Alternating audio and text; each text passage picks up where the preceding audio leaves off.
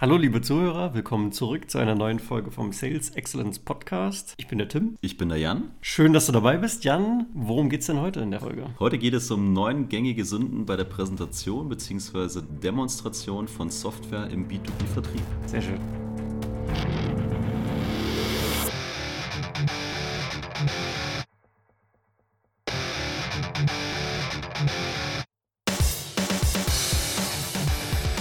Wie du es gerne magst, kurze interne Hausmitteilung. Ja. Zehnfolgiges Jubiläum, kann man das so sagen? Klingt komisch. Das ist unsere zehnte Folge, wir sind jedenfalls stolz drauf. Wir freuen uns weiter, euch auf unserer Reise mitnehmen zu können. Lass uns direkt durchstarten. Warum betrachten wir die neuen Sünden? Warum beschäftigt uns das Thema? Nun ja, wie bei eigentlich allen Themen, die wir hier im Podcast beleuchten, geht es uns immer darum, natürlich möglichst erfolgreich zu sein. Wir wollen Kunden zum Abschluss bringen und, ähm, und, und ja, und das ist auch hier die Motivation. Äh, Sünden, der, das Wort gibt es ja schon her. Es ist offensichtlich etwas Negatives. Das ist etwas, was wir vermeiden wollen, ähm, weil uns diese Dinge unter Umständen davon abhalten, Deals zu gewinnen. Ja? Also wir wollen mit den Dingen, die wir heute hier besprechen, unsere Winrate nach oben bekommen. Wir wollen mehr Kunden akquirieren und ähm, ja, uns zum Beispiel auch über unsere ja, äh, Konkurrenz hinaussetzen. Wir haben letztes Mal vom 2%-Faktor gesprochen. Wenn ich also an diesen Dingen drehe, äh, könnte das zum Beispiel etwas sein, wo ich mich eben, wenn es auch nur um kleine Details geht, äh, mich über die Konkurrenz hinaussetzen kann und dann zum Abschluss komme.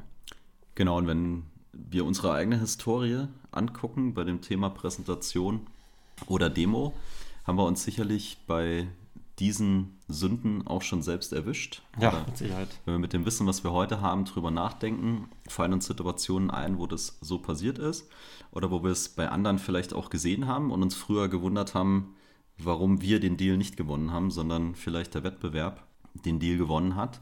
Und äh, das ist einer der Gründe, wie es der Tim gerade gesagt hat, warum wir gedacht haben, es ist ein sehr relevantes Thema in, in unserem Kontext. Und deswegen wollen wir diese Erfahrungen mit euch teilen. Und wir haben neun Stück ausgewählt, es gibt sicherlich mehr. Ja, warum eigentlich gerade neun, Jan? Warum eigentlich gerade neun? Weil wir eine schöne ungerade Zahl haben wollten. Mhm. Keine zehn, keine fünf, irgendwas dazwischen. Dann wurden es neun. Der fünf ist übrigens auch ungerade, aber sei geschenkt. ja, scheiße. Ich glaube, es gibt keinen bestimmten Grund dafür, warum es neun sind. Der Zuhörer, der richtig gut zugehört hat am Ende, wird feststellen, es sind eigentlich elf, aber wir haben sie in neun verpackt. Und ich würde sagen, bevor wir hier weiter über unrelevante Dinge faseln, fangen fang wir direkt mal, direkt mal an mit der ersten Sünde. Und wir haben die genannt, äh, na und. Oder zu Englisch, so what. Und für uns geht es um zwei Themen. Für uns geht es äh, gerade, was die Demo angeht und wenn ich darüber nachdenke, wel welche Inhalte ich damit reinnehme, sich immer selbst zu hinterfragen, was der Themen, die ich zeige oder zeigen möchte, ist denn aus Sicht des Kunden relevant und wo liegt am Ende des Tages der Mehrwert für den Kunden vergraben. Es geht also darum, relevant zu sein. Und auch da vielleicht eine kurze Schleife zu unserer letzten Folge. Mhm. Äh, ich persönlich glaube, Du kannst nur richtig relevant sein, wenn du eine gute Vorarbeit geleistet hast. Im Sinne einer Discovery oder auch einer Recherche, dass ich mich mit dem Kunden beschäftigt habe, ihn verstanden habe, weiß, was ihn bewegt und dann wirklich auch ein Matching machen kann. Was ist denn relevant? Und ich glaube, auch hier geht es wieder um Mindset. Wenn ich für die Dinge, die ich tue in meiner Demo-Vorbereitung, mir immer selbst diese Frage stelle, dann werde ich den unrelevanten Content relativ leicht rausfiltern können. Wenn ich das nicht tue, ja, verliere ich mich dann vielleicht in vielen Dingen äh, und vergesse aber das, was aus Sicht des Kunden eben relevant ist. Das ist einmal sehr stark bezogen auf die Demo an sich, die Präsentation unserer Software. Jetzt gibt es aber auch noch eine andere Art von Präsentation, vielleicht ein PowerPoint. Und der Klassiker hier ist die Firmenvorstellung. Mhm. Kein Kunde will es hören, jeder macht's. Und es spricht nichts dagegen, das zu machen, weil wir wollen natürlich darstellen, wie viel Erfahrung wir haben, äh, wie gut wir dem Kunden helfen können, was wir schon alles gemacht haben. Wie stark wir gewachsen sind, wie erfolgreich wir sind. Genau, diese, diese Themen.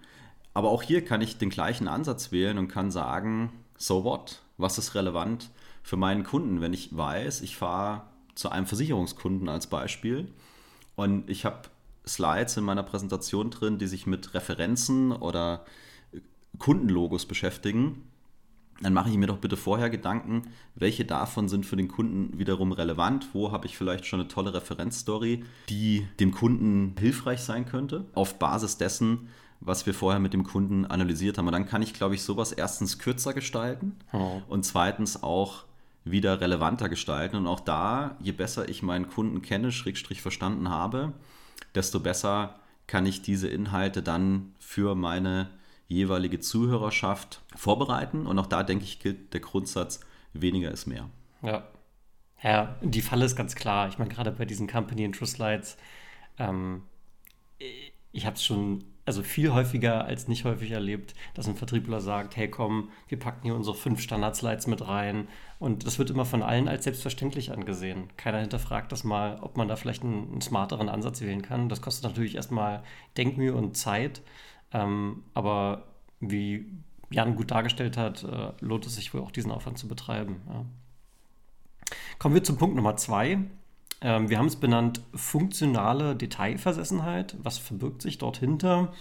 Naja, wenn man also jetzt in seiner Demo mittendrin steckt und ähm, man, man äh, hat vielleicht einen Projektor oder man, man teilt eben seinen Bildschirm mit dem Kunden und man klickt so durch seine Software durch, dass man auf einmal dazu tendiert, jedes Feld nacheinander zu beschreiben, welche Funktion verbirgt sich dahinter, wie heißt es eigentlich, wie viele äh, Buchstaben kann ich da reinschreiben, welcher Dateityp, ja, also ich gehe sehr ins Detail und, äh, und auch hier stellt sich wieder die Frage, was davon ist eigentlich wirklich relevant? Wie, wie tief muss ich gehen? Was ist für den Kunden wichtig, um zu verstehen, welcher Mehrwert dahinter steckt? Ja? Und äh, darum gibt es da durchaus jetzt, und ich denke, das wird sich bei den anderen Sünden auch zeigen, durchaus immer wieder mal ähm, Zusammenhänge, weil am Ende geht es ja darum, den Mehrwert darzustellen, eben die, den Kunden geistig von seiner aktuellen Status quo in eine zukünftige Welt zu transportieren und wie wichtig ist es dafür, dass ich da so ins Detail gehe. Ja? Was sind vielleicht ein paar Ursachen dafür? Einerseits, ähm, wenn ich jetzt vielleicht noch ein bisschen unsicher bin in meiner Rolle, diese Demo zu zeigen, ähm, dann falle ich wieder zurück auf Dinge, die ich, die ich kenne, die ich weiß und dann tendiere ich vielleicht dazu. Ja? Also Unsicherheit mit dem Material, ob das jetzt die Slides sind oder Unsicherheit mit der Software selber, wenn ich neu bin. Ähm, könnte aber auch sowas sein, dass ich mir gar keinen Plan zurechtgelegt habe. Vielleicht habe ich kein, kein Demo-Konzept, keine Agenda aufgebaut, keine Geschichte aufgebaut und, und irre dann ein bisschen umher und äh, erzähle jeden kleinsten Punkt, der mir einfällt. Genau, auch da würde das Konzept aus der ersten Sünde wieder helfen, genau. wenn ich die Dinge hinterfrage. Und ich hatte das zum Beispiel auch mit Bewerbern, ne, mhm. denen, denen wir öfters dann die Aufgabe geben, ein Stück Software mal zu präsentieren. Mhm. Und wir auch eigentlich vorher ein Briefing machen und bestimmt äh, 700 Mal erzählt haben, dass es uns um Mehrwert geht. Und da kommen Leute rein, die kennen gefühlt unsere Software besser als wir selbst, weil sie in der Vorbereitung sich das so tief reingezogen haben und können jedes Feld erklären, erklären auch jedes Feld. ja. Und du sitzt da drin und stellst dir die Frage, wann kommt jetzt der Punkt, wo ich endlich anfange zu verstehen, warum ich dafür Geld ausgeben sollte? Ja, ja. Eine zweite Ausprägung davon, wir haben es jetzt hier mal benannt, ja, Data Dump oder ich, ich belade meinen Kunden mit, mit lauter, ich überfrachte meinen Kunden. Ähm, das heißt, du fängst vielleicht mit einem bestimmten Anwendungsfall an, zeigst gerade, so könnte man XYZ lösen und lässt dich dann aber einfach weiter treiben. Du gehst in die Demo weiter rein, du klickst dich von, einem, von einer Oberfläche in die nächste und hörst gar nicht mehr auf zu erzählen. Ja. Und ähm, dann fast du läufst du in Gefahr, dass du den Kunden dabei da überforderst ja, äh, und er nicht mehr folgen kann. Ähm, ja, und demzufolge, auch hier kommen wir wieder zum Punkt, wie willst du den Mehrwert darstellen, wenn dein Kunde dir nicht mehr folgen kann? Also Fokus auf, Fokus auf das Relevante und Weglassen der Dinge, die vielleicht in der Software drin sind, aber in dem Moment einfach nicht wichtig sind.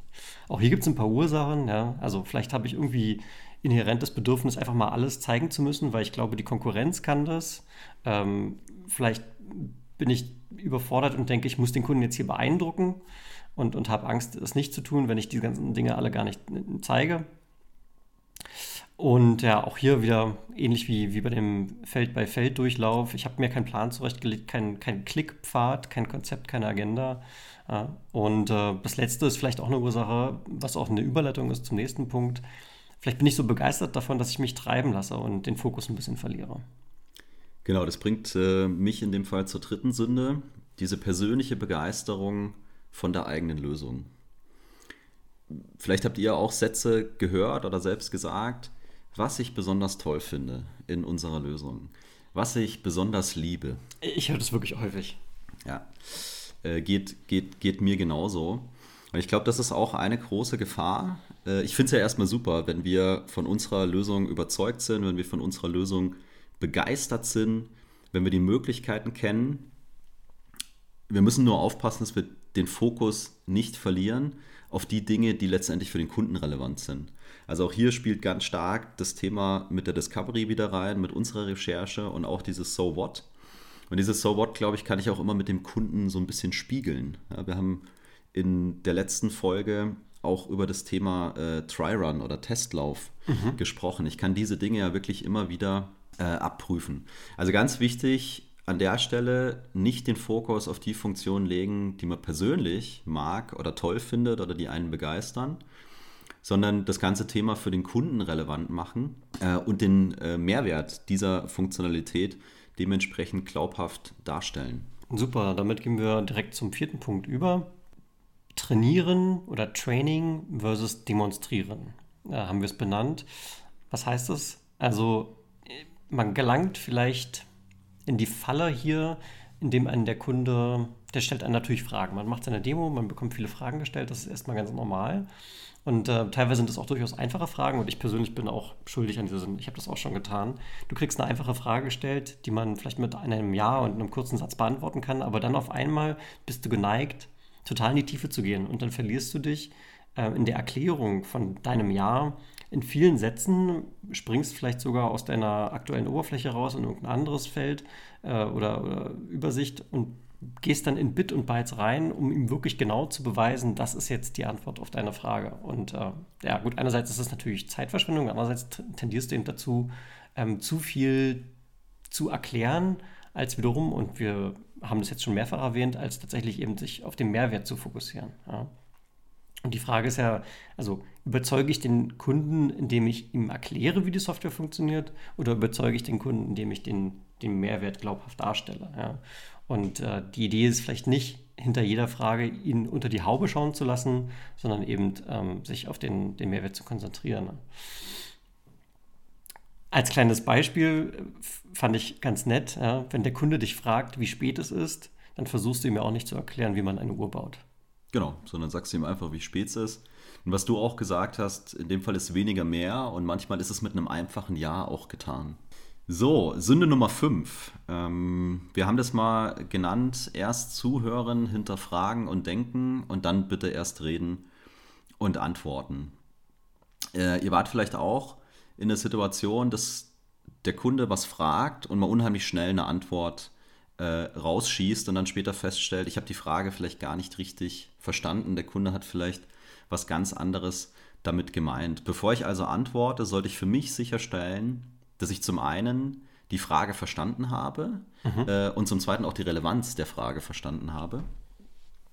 Ich glaube, das ist ein, ist ein ganz wichtiges Thema und dann erst die Antwort geben, weil damit stelle ich sicher, zum einen, ich mache es wieder relevant für den Kunden und ich kann es dementsprechend äh, kurz halten und nur den Teil mit reinnehmen, der am Ende des Tages wirklich wichtig ist. Wenn ich voreilig bin und diese Dinge vielleicht nicht hinterfrage, laufe ich unter Umständen Gefahr, mich in eine unvorteilhafte Position zu bringen, weil den Kunden das verleitet, irgendwo noch tiefer reinzubohren. Oder ich am Ende des Tages die eigentliche Frage gar nicht beantworte und damit ist es wieder irrelevant für den Kunden. Vielleicht eine kurze Ergänzung. Also nicht nur läufst du in die Gefahr, dass es keine Relevanz für den Kunden hat, sondern wenn du ähm, die Frage des Kundens hinterfragst und versuchst, das in den größeren Kontext einzubetten, warum er jetzt eigentlich gerade diese Frage stellt und er dir dann darauf antwortet, dann gibt dir das schon erste Indizien darauf, was er denn eigentlich hören will von dir.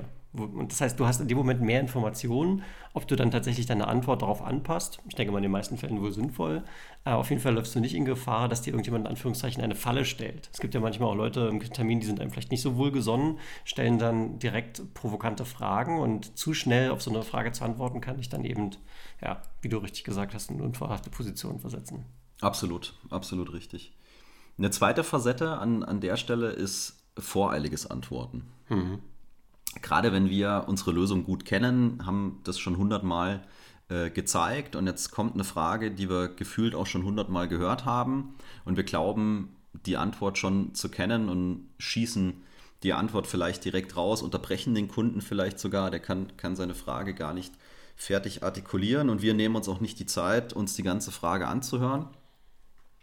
Äh, dann laufen wir gegebenenfalls auch Gefahr, eine Antwort zu geben, die nicht relevant ist oder die in den, in den aktuellen Kontext, den der Kunde eigentlich hat, nicht mehr reinpasst. Also auch dann, wenn wir Dinge schon hundertmal gemacht haben und vermeintlich glauben, die Antwort schon zu kennen, glaube ich, ist es sehr sinnvoll und auch respektvoll dem Kunden gegenüber, dass er seine Frage formulieren, artikulieren kann und wir dann ganz gezielt genau auf das eingehen, was ihm wichtig ist und nicht glauben, ah, wir wissen es eh schon und deswegen äh, würge ich den ab äh, und gebe eine Antwort, die dann ja vielleicht wirklich am, am Ziel vorbeigeschossen ist. Hm. Ja, und vor allem ist es ja auch ein Ratschlag. Ich sag mal, das bezieht sich jetzt gar nicht nur auf den Kontext, ich gebe eine Softwarepräsentation oder Demo, sondern ist zwischenmenschlich grundsätzlich mal ein respektvoller Umgang, dass ich mir die Mühe mache, nicht mein Gehirn schon mit der Antwort loslaufen zu lassen, bevor derjenige, mit dem ich mich gerade unterhalte, gerade noch dabei ist, eine Frage zu stellen. Absolut. Und äh, ich, ich finde, also ich persönlich finde das sehr schwierig manchmal. In die Falle tappt man wirklich sehr schnell rein.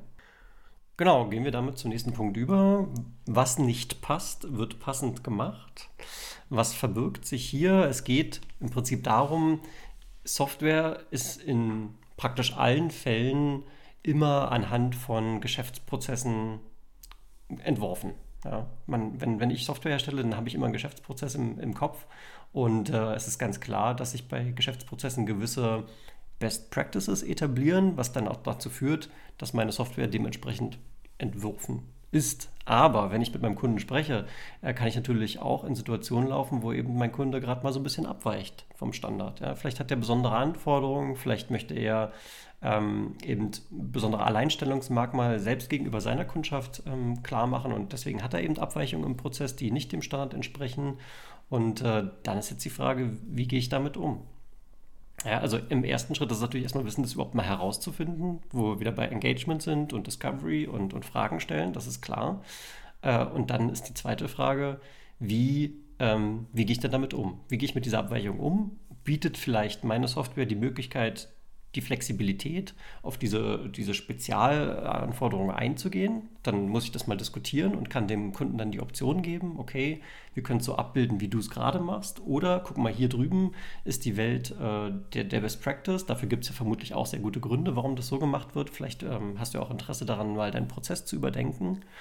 Ähm, oder im schlimmsten Fall in Anführungszeichen, wenn der Kunde sagt, nee, so ist es bei mir und daran möchte ich auch nichts ändern, weil es dafür einfach gute Gründe gibt, dass man auch den Mut hat zu sagen, okay, vielleicht ist es kein Fit und vielleicht machen wir hier nicht weiter.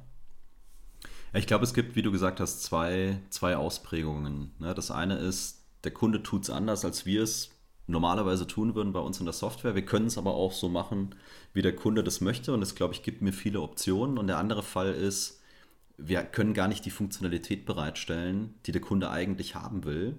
Und er hat gute Gründe dafür, dass er sie so haben möchte. Und dann macht es aus meiner Sicht keinen Sinn, dahin zu gehen und mit aller Gewalt zu versuchen, ja, guck mal, wir machen es aber so toll, mhm. mach's doch bitte auch so. Sondern dann bin ich gegebenenfalls an so einem Punkt, wie du es gesagt hast, dass ich für mich auch mal erkennen muss, wir sind kein Fit und die Ehrlichkeit auch dem Kunden aus meiner Sicht schon allein aus Respekt gegenüberbringen muss und ihm sagen, wir sind kein Fit aus den und den Gründen. Wenn du dir vorstellen kannst, deine Prozesse zu ändern, dann können wir vielleicht nochmal ein Gespräch einsteigen. Und das sind die zwei zwei Themen. Und vor allem in dem zweiten Fall, glaube ich, ist es insbesondere aus, aus Sicht des Presellers wichtig, das auch mal transparent zu machen mit dem, mit dem Sales-Kollegen, weil es gegebenenfalls wirklich zu genau dieser Entscheidung führen kann. Wir sind kein Fit ja, und damit können wir den Deal hier auch zumachen und weitergehen zum nächsten, wo wir vielleicht einen besseren Fit haben und dann investieren wir unsere Zeit nämlich genau da. Ja, Was dann auch wiederum uns zurückführt auf Qualification. Wie sortiere ich eigentlich aus? Ähm, was ist Ideal Customer Profile? Und äh, funktionaler Fit ist sicherlich ein Aspekt, den man dabei auch betrachten muss. Ja. Genau. Dann kommen wir schon zur siebten Sünde. Äh, es gibt ja die sieben Todsünden. Wir haben, wir, wir haben, wir haben heute sogar neun. Die neun Demosünden. Ja, die ist noch schlimmer als bei den sieben Todsünden sozusagen. Ja. Also, die siebte äh, heißt, den Kunden schlecht aussehen lassen. Und äh, im Endeffekt geht es darum, dass wenn wir den vorangegangenen Prozess gut gemacht haben, dann haben wir ja viele Ergebnisse. Ja? Und wir wissen die Pain Points, die Herausforderungen, auch die Ziele des Kunden. Und ganz plakativ sollte man vermeiden, sich dann vor den Kunden zu stellen und sagen, wissen Sie eigentlich, wie doof Sie sind? Ja, hier breiten wir jetzt mal alles aus, was wir festge festgestellt haben. Wir haben wirklich festgestellt, das, was sie da tun, ist unter aller Kanone. Und wir haben hier die Kollegen mit dabei und die zeigen Ihnen jetzt in den nächsten zwei Stunden mal, wie Sie es besser machen könnten. Also es geht viel um das Thema Feinfühligkeit. Ich glaube, es ist unsere Verpflichtung, diese Dinge erstmal verstanden zu haben, diese Themen discovered zu haben mhm. und die durchaus auch in der Präsentation zu nutzen. Also man kann es nicht ignorieren, weil es zeigt ja auch unser Verständnis für die Situation des Kunden Ganz und genau. Unser Interesse an dem Kunden. Und ich glaube, es ist oftmals eine Gratwanderung und am Ende des Tages ist die Kommunikation entscheidend. Es geht ja nicht darum, Salz in die Wunde zu streuen. Und das sollten wir nutzen auf eine positive Art und Weise. Und ich glaube, da gibt es verschiedene Möglichkeiten. Ja, gerade wenn ich an Kommunikation denke, geht es ja nicht darum, das herablassen zu machen oder die Leute an den Pranger zu stellen. Vielleicht sitzen auch Kollegen im Raum und deren Chef sitzt mit im Raum und äh, der Kollege ist für bestimmte Prozesse verantwortlich. Und ich schieße den da irgendwie von der Seite an, weil wir halt bestimmte Dinge äh, discovered haben. Also deswegen, ja, wir müssen das tun, wir sollten das tun. Diese Dinge sind, sind ganz wichtig und uns dann überlegen, wie kann ich diese Themen sinnvoll in meine Präsentation, meine Demo mit einbetten. Also nicht hinzugehen und nur negativ Painpoints irgendwie ins PowerPoint zu schreiben oder zu erzählen, sondern einfach mal einen Switch, einen geistigen Switch machen und zu sagen, wie kann ich das dann jetzt in, ich übertreibe jetzt mal, positive Chancen verwandeln? Und dann kriegt das Ganze schon wieder ein ganz anderes, ganz anderes Bild. Und die kann ich ja auch mit meinem Kunden, mit meinen Ansprechpartnern, wenn ich auch weiß, wer wird im Teilnehmerkreis mit dabei sein bei der Präsentation, immer wieder validieren, ne, dass ich auch, sag ich mal, das richtige Maß dementsprechend finden kann, weil ansonsten äh, habe ich vielleicht das Risiko, dass ein Kunde auch mal in die Defensive geht, der fühlt sich angegriffen, es wird emotional und dann komme ich vielleicht gar nicht mehr so auf den Punkt, wir könnten euch echt helfen, mhm. aus den und den Gründen, sondern bin ich in einer ganz komischen äh, Situation. Also discovern auf jeden Fall, sich überlegen, wie kann ich das verwenden, aber ganz wichtig, auf die Art und Weise und die Kommunikation am Ende des Tages achten. Mhm. Ja, genau. Du willst, du willst ja auch am, am, Beginn des Meetings erstmal eine positive Stimmung erstmal schaffen. Ne? Nichtsdestotrotz willst du diese Painpoints nicht ignorieren. Eine Sache, die, ähm, die ich in letzter Zeit häufiger gemacht habe, ist, dass wir tatsächlich, wir haben vielleicht ein Slide, da stehen hier die Top 5, Top 3, wie viele auch immer wir identifiziert haben, Painpoints, haben aber direkt im Anschluss praktisch die, die Umkehrseite und malen praktisch die Welt von morgen auf was ist das Ziel von eurem Projekt? Und in vielen Fällen, wenn du sauber qualifiziert hast, dann hast du vielleicht schon einen Kunden vor dir, der hat schon ein Projekt, der hat schon ein Budget. Das heißt, wenn es ein Projekt gibt, dann gibt es ja hinter jedem Projekt auch Ziele. Das heißt, da steckt auch schon deren eigenes Wording vielleicht drin. Vielleicht haben die sich schon selber Ziele definiert. 40 Prozent weniger Ressourceneinsatz, 20 Prozent mehr Umsatz, was auch immer da die Ziele sind. Und kann die dann ja gegebenenfalls gleich matchen und bereite somit dann meine Demo vor mit ein, zwei Slides, wo ich diese Dinge beim Namen nenne, aber trotzdem positive Konnotationen hinterlasse. Genau, und ich glaube, Wording ist auch wieder ein gutes Stichwort, weil wenn ich vielleicht nur statt Pain Points Herausforderungen sage ja. oder Status quo ja. oder aktuelle Situation, ja. hat das Ganze vielleicht schon wieder einen anderen, anderen Charakter. Und im Idealfall, wie du sagst, wurde es sogar gemeinsam erarbeitet. Ja. Kommen wir zum nächsten Punkt.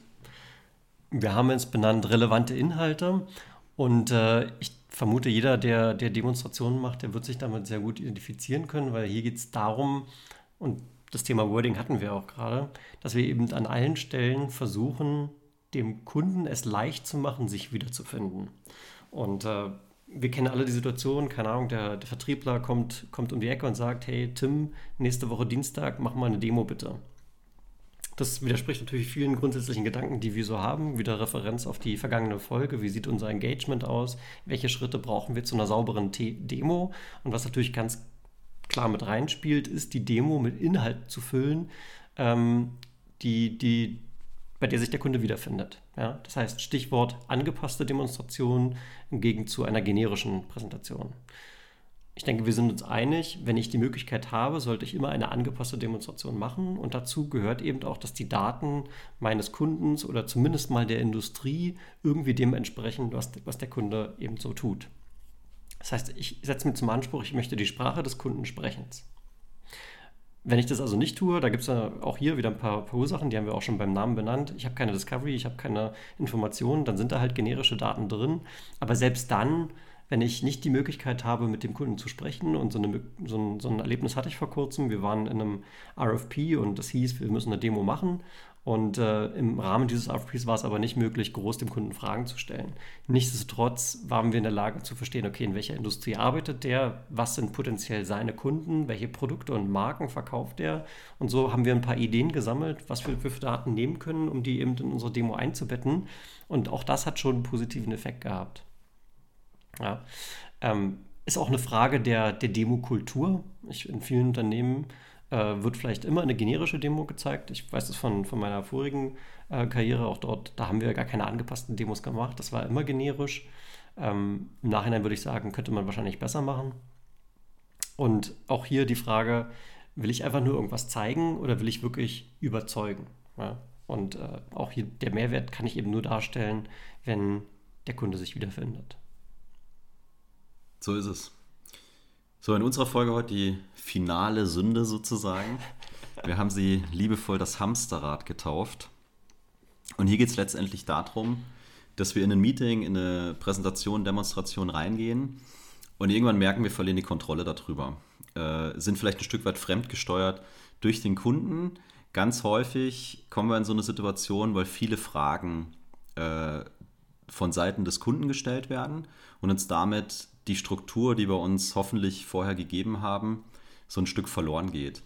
Die Folge davon kann zum einen sein, dass wir den Mehrwert nicht mehr transportieren können, weil einfach alles zerrissen ist mhm. und wir uns auf eine sehr funktionale äh, Ebene begeben, was wir im Prinzip nicht wollen, weil dann bin ich wieder bei Feature Function am Ende des Tages. Ja. Eine zweite Ausprägung, die ich auch schon selber erlebt habe, ist, du sitzt im Meeting, du hast angefangen zu präsentieren, denkst eigentlich, alles läuft super und auf einmal fangen zehn Leute vom Kunden an, für sich sich zu unterhalten, wie eigentlich der Prozess ist und ob das hier alles so richtig wäre mhm. und was wir überhaupt wollen. Mhm. Ja? Und dann ist das Meeting auch so ein Stück weit, Stück weit zerstört aus meiner Sicht. Oder der, auch ein Klassiker aus, aus, aus meiner Sicht, bestimmte Leute kommen zu spät, ja, sind aber so wichtig, dass du nach den 30 Minuten, die schon gelaufen sind, wieder von vorne anfängst oder ganz woanders reinspringst und damit das Meeting so ein Stück weit torpediert ist und du vielleicht gar nicht mal zu deiner Value Message kommst. Oder noch besser, sie kommen zu spät und müssen dann aber auch wieder früher gehen. Ja, also es gibt immer noch, äh, immer noch eine Steigerung, glaube ich, von, von den Themen. Ja, für mich mögliche Ursachen ist äh, zum einen ganz klar eine schlechte Vorbereitung. Ich weiß nicht, äh, wer kommt in dieses Meeting. Ich kenne die Erwartungshaltung. Ich habe einfach einen schlechten Job gemacht vorher. Ne? Äh, ich kenne die Teilnehmer nicht. Ich weiß nicht, was, was die wollen. Und ich habe am Ende des Tages keine abgestimmte Agenda und Struktur. Und ich glaube, du kannst in so eine Situation immer wieder kommen. Ja? Gerade wenn du vielleicht auch Leute in, in der Audience hast, die gegen dich sind, weil mhm. die einen Wettbewerber bevorzugen und vielleicht sogar bewusst einfach Fragen einstreuen wollen, die dir das Leben schwer machen oder die dafür sorgen, dass es in eine Richtung läuft, die am Ende des Tages dann für uns nicht äh, gut wäre. Und ich glaube, man muss so eine Situation für sich erkennen, vielleicht auch mit den Kollegen zusammen, mit denen man präsentiert. Und ich denke, es gibt ein paar Möglichkeiten, auch die Kontrolle wieder zurück zu gewinnen. Das hängt für mich zum einen mit der Agenda und auch mit einer sauberen Moderation zusammen. Weil ich glaube, Fragen sind grundsätzlich mal immer wichtig, zeigt ja auch, da gibt es äh, Interesse. Ja. Und ich muss mir überlegen, wie weit, wie tief will ich gehen, passt es in den Gesamtkontext. Ich habe jetzt neun Leute aus dem Business da sitzen und einen aus der IT und der ITler fängt an oder will mir sehr viele Fragen stellen, kann ich vielleicht hingehen und sagen, sind ganz wichtige Themen, die Sie ansprechen und ich merke, Sie haben dann hohes Interesse. Lassen Sie uns einfach einen zweiten Termin dazu aufsetzen oder wir haben vielleicht im Nachgang auch noch eine halbe, dreiviertel Stunde Zeit und dann machen wir es da. Ja? Wenn ich es in der Vorbereitung vielleicht schon berücksichtigen will, kann ich die Leute auch vorher so briefen oder ich lagere es direkt aus, weil ich sage, dieser äh, Business-Teil ist vielleicht für Sie nicht so relevant, da können Sie sich auch Zeit sparen, aber Sie sind uns genauso wichtig und wir setzen uns mit Ihnen später nochmal zusammen. Ich kann sowas parken ja, oder vielleicht nochmal ganz bewusst so einen so äh, Stopper reinhauen, zu sagen, okay, die eine Frage nehmen wir noch und dann ist es uns aber auch wichtig, dass wir Ihnen das Gesamtkonstrukt mal präsentieren.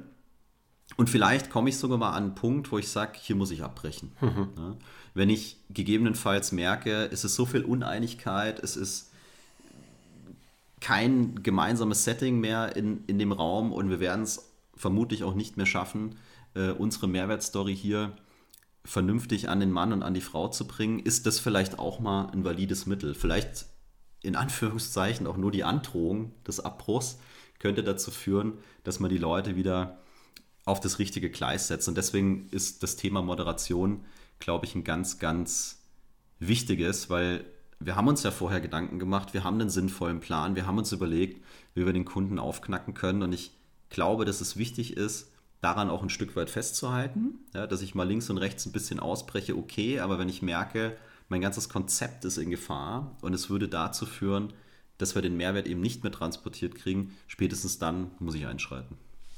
Ja. Lustigerweise vielleicht ein, eine kleine Anekdote dazu. Ich hatte vor kurzem tatsächlich so ein Meeting, wo ich genau sagen würde, wir sind im Hamsterrad gelandet.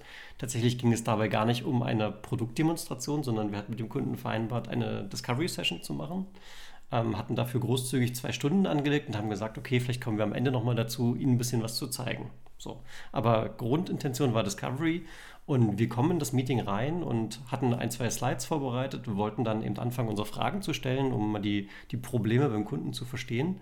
Und ähm, es lief dann sehr schnell in eine Richtung, wo wir ähm, kommandiert wurden, in Software zu gehen. Also selbst die Slides wurden schon abgebrochen ähm, weil, weil sie gesagt haben, das interessiert uns jetzt in dem Moment nicht, wir wollen gerne Software sehen und sind dann die gesamten zwei Stunden von einem Punkt in der Software zum nächsten Punkt in der Software gelaufen.